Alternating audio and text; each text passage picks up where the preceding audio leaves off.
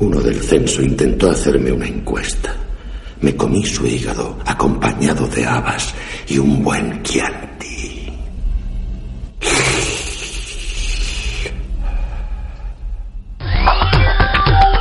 Aquí comienza el podcast de elojocrítico.net, música, cine, literatura y cómic y todo aquello que es de tu interés en nuestra web, elojocrítico.net.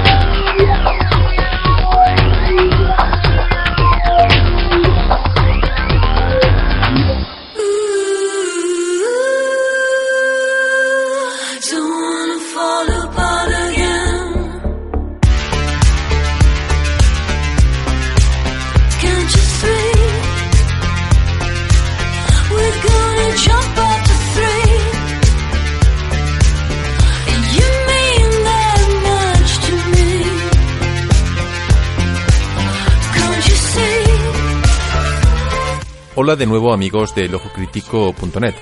Volvemos a emitir un nuevo podcast, en este caso el número 6, y nuevamente lo hacemos para hablaros de cine, en concreto de la muestra sci-fi de cine fantástico y de terror.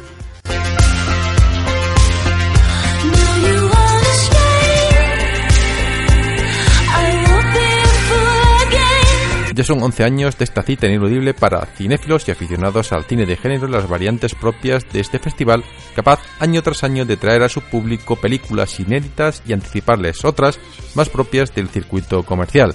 De nuevo fue Leticia Dolera la encargada de presentar la muestra. Muy buenas noches, bienvenidos a un nuevo pase de la undécima muestra de cine fantástico de sci-fi.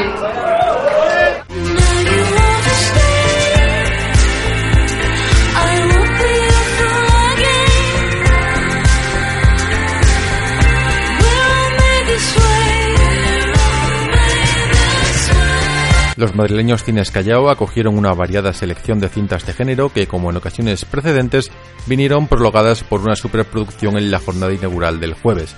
En este caso, y al rebufo del éxito de la gran adaptación de 300 de Frank Miller, obrada por Zack Snyder, se adelantó en un día a su estreno nacional la peli 300 El origen de un imperio. Pero también hubo espacio para producciones que suplen su escasez de medios con talento, para el gore divertido, para incursiones en futuros distópicos e incluso para propuestas baratas con efectos caseros. Low cost, pero que la convierte en entrañable, ¿sabes? Porque los frikis, en lugar de, de quedarse en su casa, deciden hacer una peli de monstruos, y eso mola.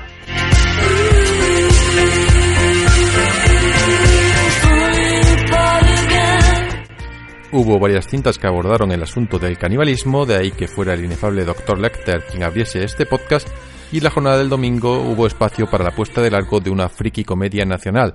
También incluso se contó con la presencia de conocidos actores, como el caso de Eduardo Noriega, quien presentó Bella y Bestia, cinta que clausuraba una muestra que, en palabras del propio Noriega, es toda una suerte poderla seguir disfrutando. Es un lujo tener este festival en Madrid, aunque solo sea para ver películas como esa y además de estrenos. Que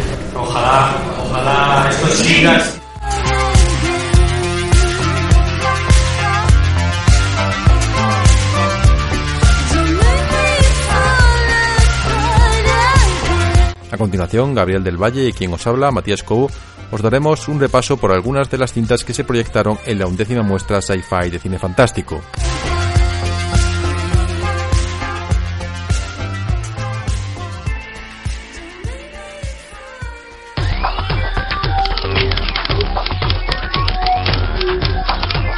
Podcast número 6 de logcrítico.net. Fecha de emisión lunes 17 de marzo de 2014.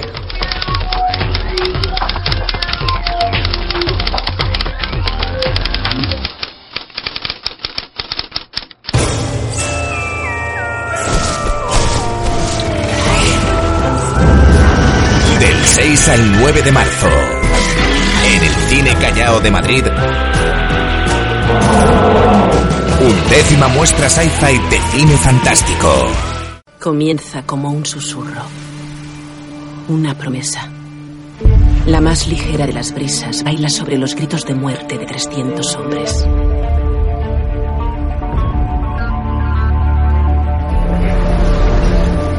Guerras médicas, año 500 a 479 a.C. El general griego Temistocles lucha por conseguir la unidad de las polis griegas.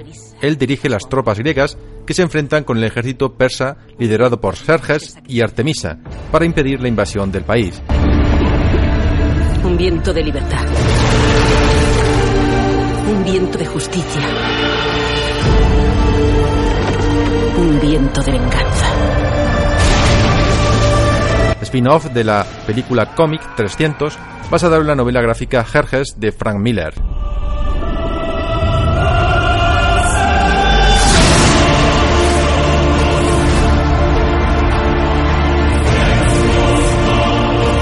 Nada detendrá la marcha de mi imperio. Atacaré a los griegos con toda mi armada.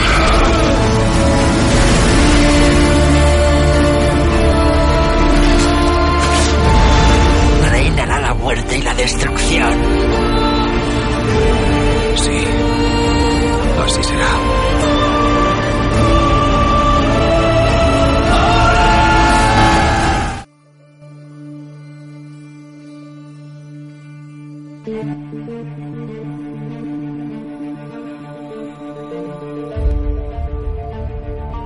Era el sonido del tráiler de 300, El origen de un imperio, película que Gabriel del Valle pudo presenciar el jueves en la sesión inaugural. ¿Cómo viste esta película, Gabriel?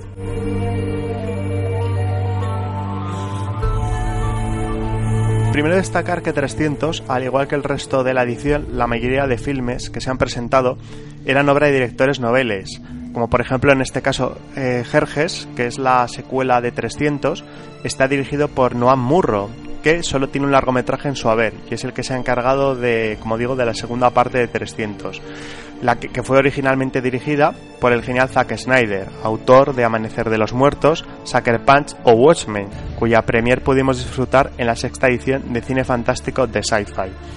Decir que Murro me ha sorprendido, porque cualquiera diría que es el propio Snyder quien dirige Jerjes, incluso me ha gustado más que 300. Visualmente es más impactante, las batallas más impresionantes, es un puro derroche de adrenalina y una gozada para los amantes de la acción. Respecto al guion y los actores, digamos que cumplen con su cometido. No son todo lo planos que uno esperaría para una película donde predomina la lucha. En cuanto a lo que es la, su, su fidelidad al formato cómic, eh, que tú conoces la, la historia, ¿cómo, ¿cómo la viste? Bueno, pues decir que yo conozco el cómic original de 300, pero el segundo cómic Reges, en el que se supone que se han basado, porque esto también es una adaptación, igual que lo fue 300 de un cómic de Frank Miller, me queda, me queda por leer. Digamos que yo a Frank Miller en los últimos años le he perdido un poco la pista porque ha bajado bastante de calidad. De hecho, ya lo pudieron, ya lo ha podido apreciar los lectores con la adaptación de The Spirit, un cómic de Will Eisner, que la verdad es que la película, la adaptación que hizo Frank Miller de este cómic clásico de Will Eisner, porque Frank Miller también se ha metido en la dirección. Y nada, la adaptación que hizo de Spirit resultó ser una completa aberración. Bueno, pues entonces buen arranque entonces del festival eh, el jueves.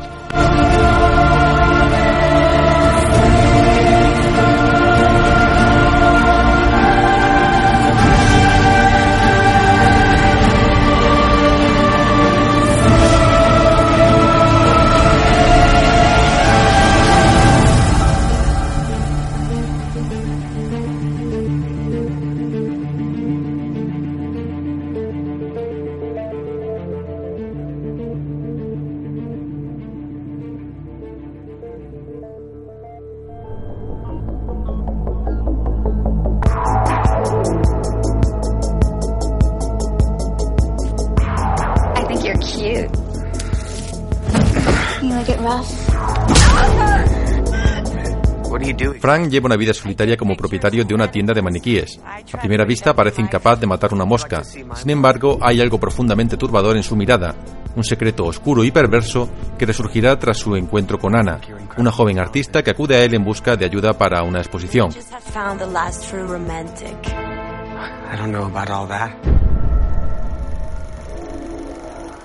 Stop staring. You're missing a movie.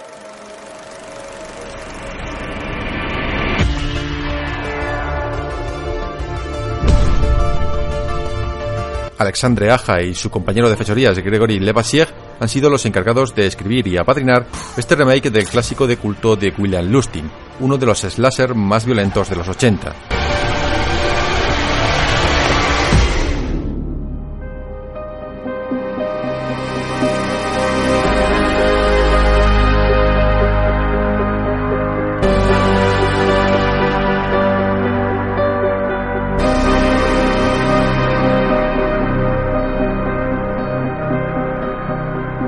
Ya el viernes eh, que siguió la- las sesiones en jornada ya de tarde con la proyección de la película Maniac de Frank Calfon y protagonizada sobre todo pues que con un rostro conocido como Elia Elia Wood, eh, ya conocido por el, el Señor de los Anillos y otros títulos.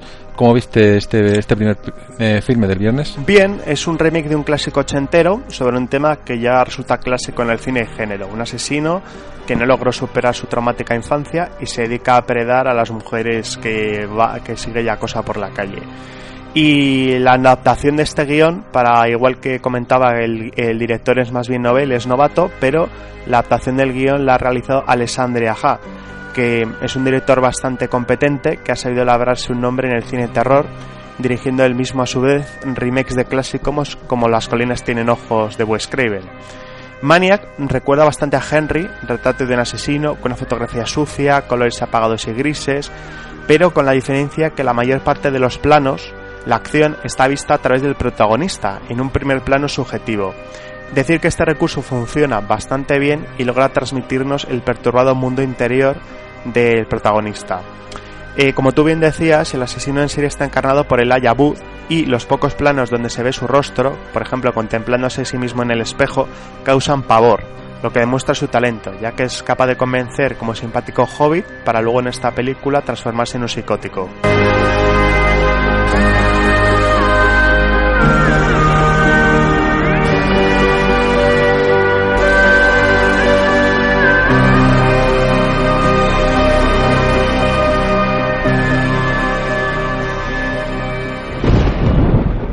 There's a storm coming.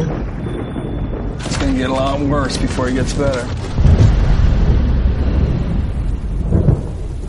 Una familia aparentemente sana y benévola, los Parker, siempre se han mantenido fieles a sí mismos por una buena razón.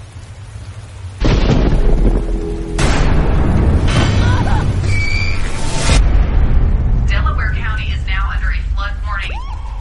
A puertas cerradas, el patriarca Frank lleva la batuta de la familia con riguroso fervor, decidido a mantener sus costumbres ancestrales intactas a toda costa. Amen. We will carry on. We've kept our tradition in its purity. We do it the way that we've always done it. Como si de la tempestad de lluvia torrencial que acecha la zona se tratase, la tragedia golpea a los Parker cuando las hijas, Iris y Rose, se ven obligadas a asumir responsabilidades que van más allá de las de una familia típica. Su tarea más importante, a partir de ahora, será la de poner la carne en la mesa, pero no el tipo de carne que puede encontrarse en el supermercado local.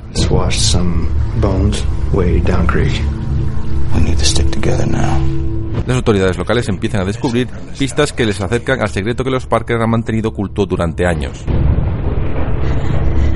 How sure are you, Doc? I'm not.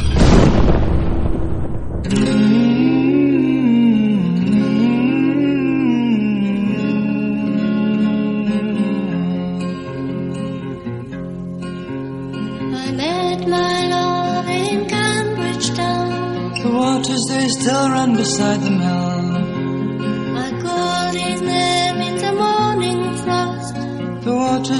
Luego pudimos destacar también en esa, ses- en esa jornada del viernes We Are What We Are, otro remake, en este caso dirigido por Jim Mickle, eh, una película, bueno, dirigida por un director ya conocido del festival, porque eh, pudimos ver una película suya que era Stake Land, de tema vampírico, en, hace dos ediciones.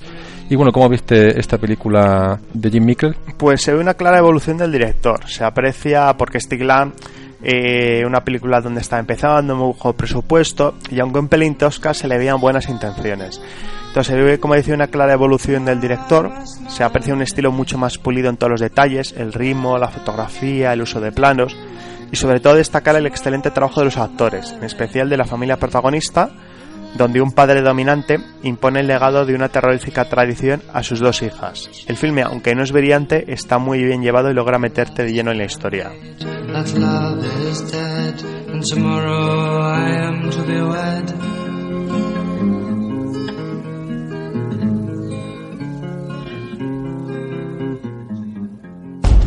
You're still determined to push ahead. Of course. This time we take the engine.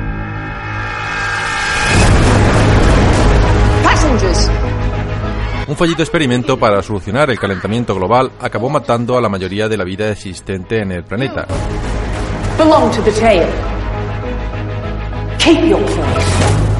Los únicos supervivientes fueron los pasajeros del Snowpiercer, un tren que atraviesa el mundo movido por un motor de movimiento eterno. We can get him to cooperate. He can take us all the way to the front of the train.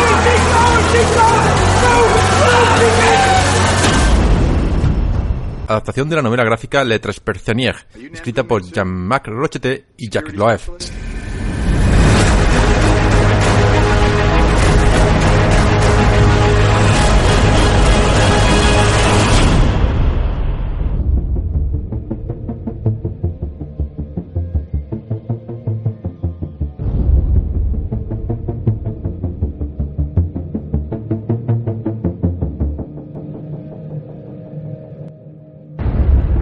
Bueno, después de We Are What We Are, eh, un remake que fue de lo, más destacado que quizá pudimos ver ese viernes, vino otra película también muy interesante, en este caso dirigida por un director coreano, eh, Snowpiercer, y protagonizada por un actor bastante conocido como Chris Evans. ¿Cómo viste esta película?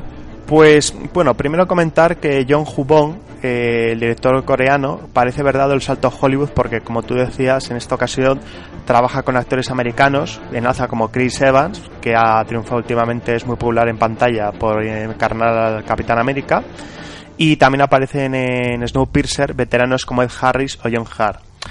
Y decir que la verdad es que yo no me esperaba gran cosa de esta película, ya que considero que el director está muy sobrevalorado. Sus películas más conocidas en Occidente son Crónica de un asesino en serie, que aunque bien llevada no resultaba destacable, acababa resultando aburrida y pesada, y otra es The Host, sobre una familia de, de descerebrados a la caza de un monstruo mutante. Un filme absurdo y carente de interés que intentaba mezclar comedia, acción y terror sin conseguirlo. Si hubiera estado dirigido y protagonizado por actores estadounidenses, seguramente nadie se hubiera fijado en ella, ya que es la típica película mala que se emite en horario de madrugada. Pero he de decir que en esta ocasión, este director con Snowpiercer me ha sorprendido grata gratamente. Aquí Bong sí que logra mezclar adecuadamente la acción, junto con su extraño sentido del humor, y además en una historia llena de interés. De hecho, la trama recuerda mucho la saga del videojuego Bioshock, un futuro donde un hombre ha creado su propia utopía, apartado del resto del mundo, y dentro de ese biosistema cerrado surge una guerra civil. El escenario es un tren y según los rebeldes van avanzando de vagón en vagón, vamos viendo todos los errores, pecados y sistemas sociales preestablecidos que la humanidad ha repetido a lo largo de la historia.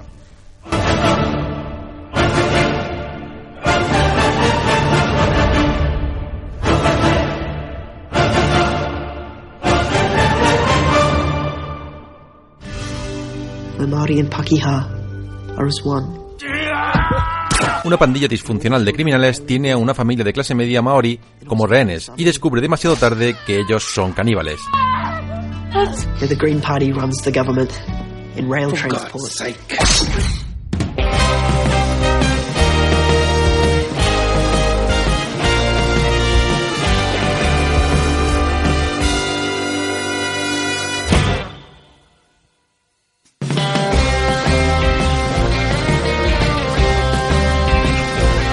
Bueno, pues ya tras el visionado de Snowpiercer, eh, una película eh, distópica y de un futuro alternativo, bueno, pues eh, pudimos ya adentrarnos en la madrugada en una película más cómica, en este caso de humor más a la británica. Este- Fred Smith, una película, bueno, muy en línea con mm, la tradición británica de humor a través de, bueno, de secuencias más o menos gore. Y bueno, ¿qué tal viste esta película?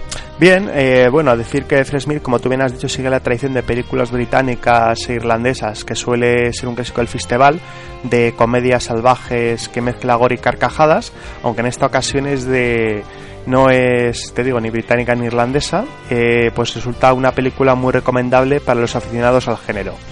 El único punto en contra es que dura demasiado y le sobra la última media hora donde empieza a desbarrar demasiado. Pero en, en general es una película muy simpática, muy recomendable y bastante bien hecha. Una película muy en línea, comentábamos, con la tradición del festival en este tipo de cine y que quizá, bueno, apropiada para la, la hora en la que se programó. Sí, eh, son las típicas eh, películas gamberras, pues tipo de Cottage, Desmembrados, el eh, Tucker and Dale vs. Evil, un poco en esa línea.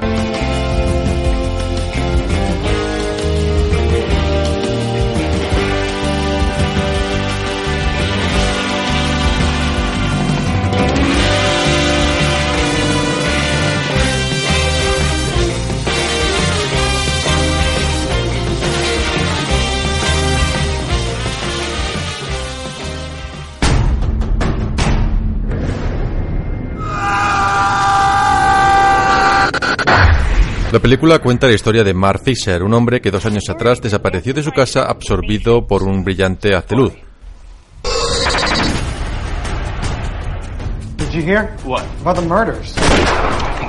Su amigo Seth fue la última persona que le vio con vida. Ahora una serie de extraños y macabros asesinatos que están ocurriendo en la ciudad hacen pensar a Seth que su amigo Mark ha vuelto, pero con algo diabólico en su interior.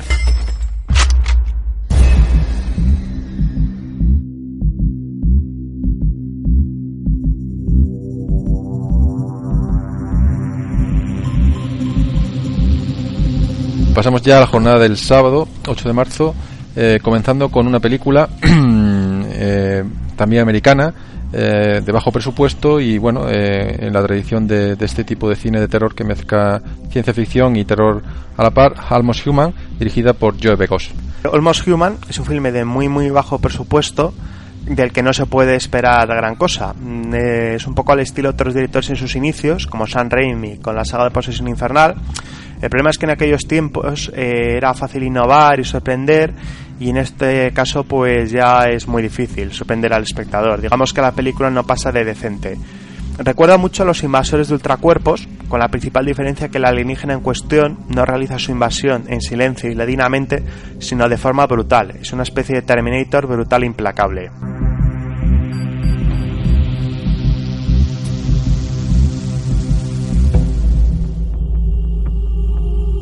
我们老家村里头所有的脏东西。 En los años 80, Chin era una estrella del cine de terror en China. Hoy malvive como una vieja gloria, separado de su familia. 都会带着糯米，糯米不是只能拿来炒糯米饭。 Prácticamente arruinado, se dirige a un edificio abandonado para poner fin a su miseria. Pero su plan se verá truncado por la irrupción de las fuerzas del mal.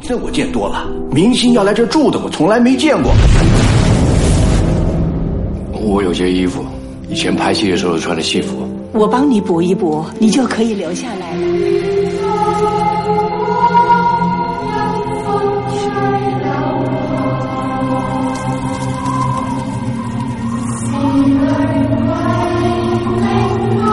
Bueno, ya tras esta película, en la que, bueno, como bien comentaba Gabriel, eh, sobresale la falta de medios y quizá, bueno, que bebe directamente fuentes muy referenciales, eh, pudimos ver eh, Rigor Mortis, película china dirigida por Juno Mack, y bueno, quizá, bueno, pues la película argumentalmente más creativa y sobre todo visualmente, ¿no? Del festival. Sí, efectivamente. Aquí, bueno, digamos que el argumento es una estrella acaba del cine de los 80 que se traslada a vivir a un edificio donde los habitantes conviven con criaturas sobrenaturales y tendrá que enfrentarse a vampiros, fantasmas y practicantes de magia negra. Como bien decías tú, Matías, aquí lo más destacable es el estilo, ya que el filme es el de origen chino y a diferencia de otras películas de acción donde lo que prima es la, la espectacularidad, aquí lo que se cuida es la belleza y la composición visual. Incluso en medio de todo tipo de batallas con seres terribles, digamos que uno no puede dejar de sentirse hipnotizado por las imágenes que aparecen en pantalla.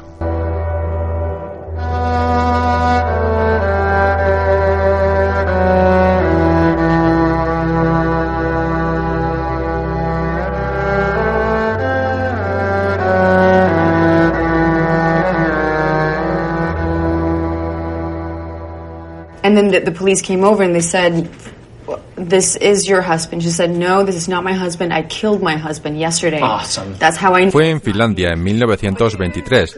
El paso de un cometa hizo que los habitantes de un pueblo quedaran completamente desorientados, hasta el punto que una mujer llamó a la policía alertando de que el hombre que estaba en su casa no era su marido.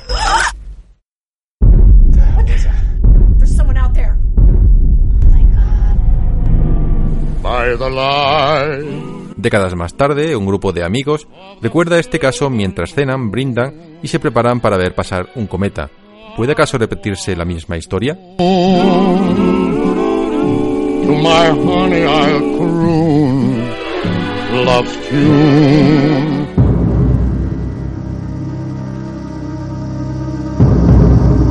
Y ya de, por destacar como última película de ese sábado, de, de, de esta del sábado 8 de marzo pudimos ver en la sesión principal de, ese día a las 10.25 Coherence, película dirigida por James Ward Birkin y que propone bueno pues un reto argumental no para, para el espectador sometido digamos a, a un cierto juego eh, para saber, bueno, precisamente las coherencias e incoherencias que, que, plantea la película, ¿no? Y a sus protagonistas en una situación muy, muy curiosa. Sí, efectivamente, es una película totalmente carente de recursos visuales y su principal atractivo está en un guion que absorbe por completo al espectador. Es una inteligente y hábil trama sobre los viajes en el tiempo y podríamos considerar a Coherence como una versión intelectual y forma de película independiente de la saga de Regreso al Futuro. Sí, también podemos eh, reseñar de esta película que, bueno, pese a que el reparto es absolutamente de actores desconocidos, casi todos cumplen medianamente bien en su, en su papel. Sí, bueno, es algo que se ha repetido a lo largo del festival, que como decía, aparte que los directores la mayoría son noveles, y aunque hay, como digo, eh, directores veteranos, pues en la de Snowpiercer como John Hart o Tilda Swinton, el resto de las películas son de actores o desconocidos o con poca trayectoria pero que destaca su destaca un buen trabajo y que logra logra convencer y meterte de lleno en la película. quizá, en este caso destacar el tema del reparto porque como bien decías, no tiene artificio, no tiene efecto especial y todo recae sobre las interpretaciones. Efectivamente, aquí el principal punto son las interpretaciones y el guion y la trama, que como decía logra absorber por completo porque es una película muy, muy inteligente y totalmente carente de recursos visuales o cualquier tipo de espectacularidad.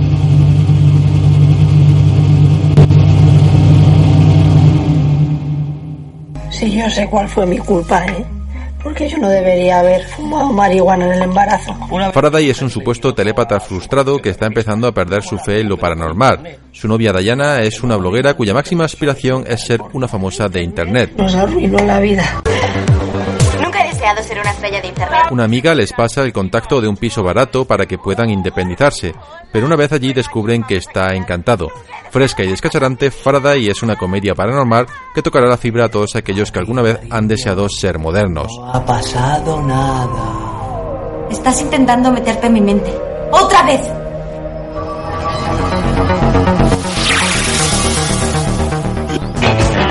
Hey, nena, escúchame bien.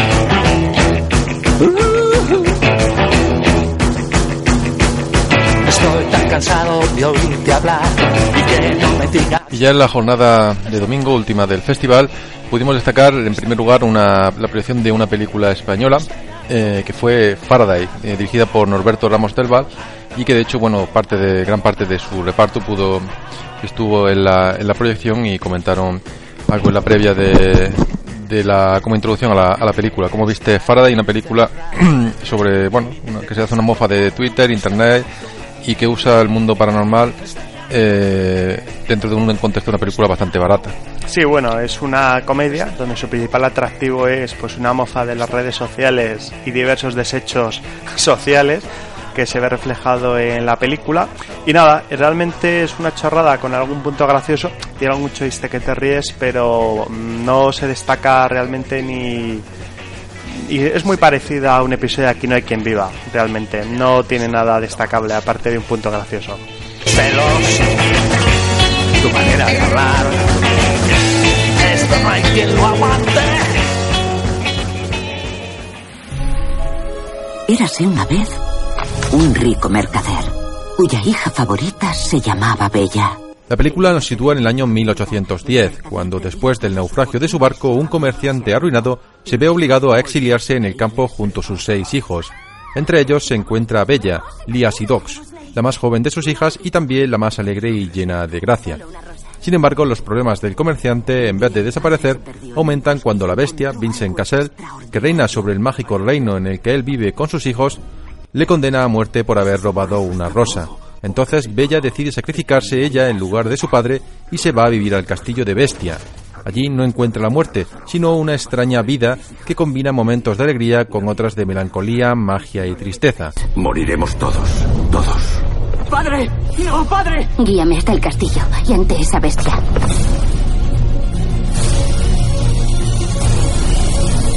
Me llamo Bella. Ofrezco mi vida a cambio de la de mi padre. Ni se te ocurra escapar. Bella y Bestia se reúnen todas las noches a la hora de la cena. Bella trata de desentrañar los misterios que rodean a Bestia, pero este no se lo pone nada fácil.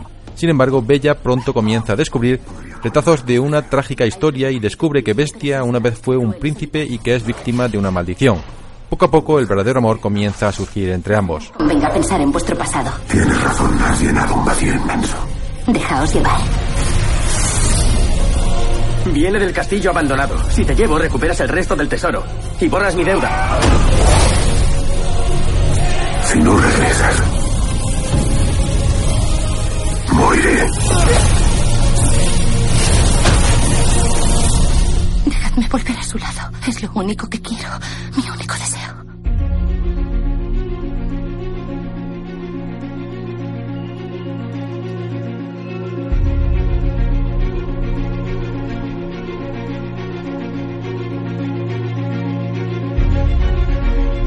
Como cierre del festival, como broche final, una película interesante, eh, La Bella y la Bestia, dirigida por Christophe, Christophe Gans, eh, director francés de películas como El Pacto de los Lobos o Silent Hill.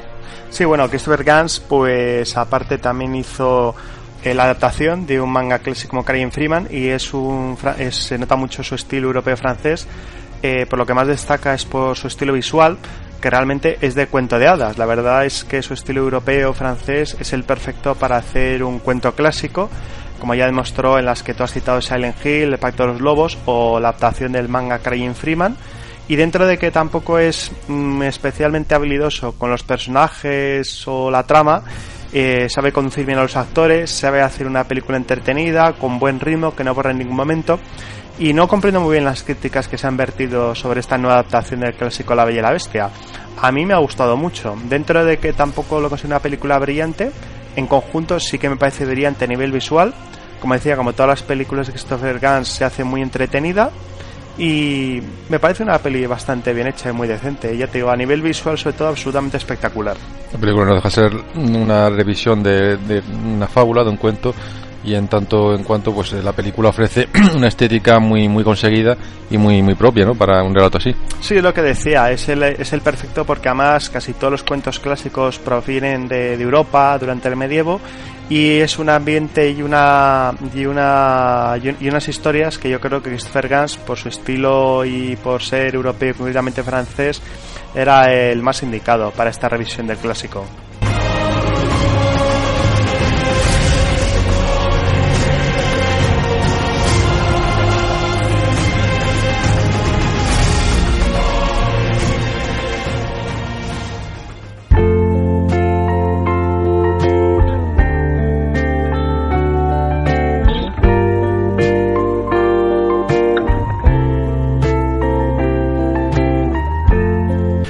Bella y la Bestia puso el broche final a un festival, eh, la undécima edición de Sci-Fi, que en general, bueno, pues si hiciésemos un balance ha estado a un nivel razonable, ¿no? No, bien, como todos los años. Yo en principio no esperaba gran cosa.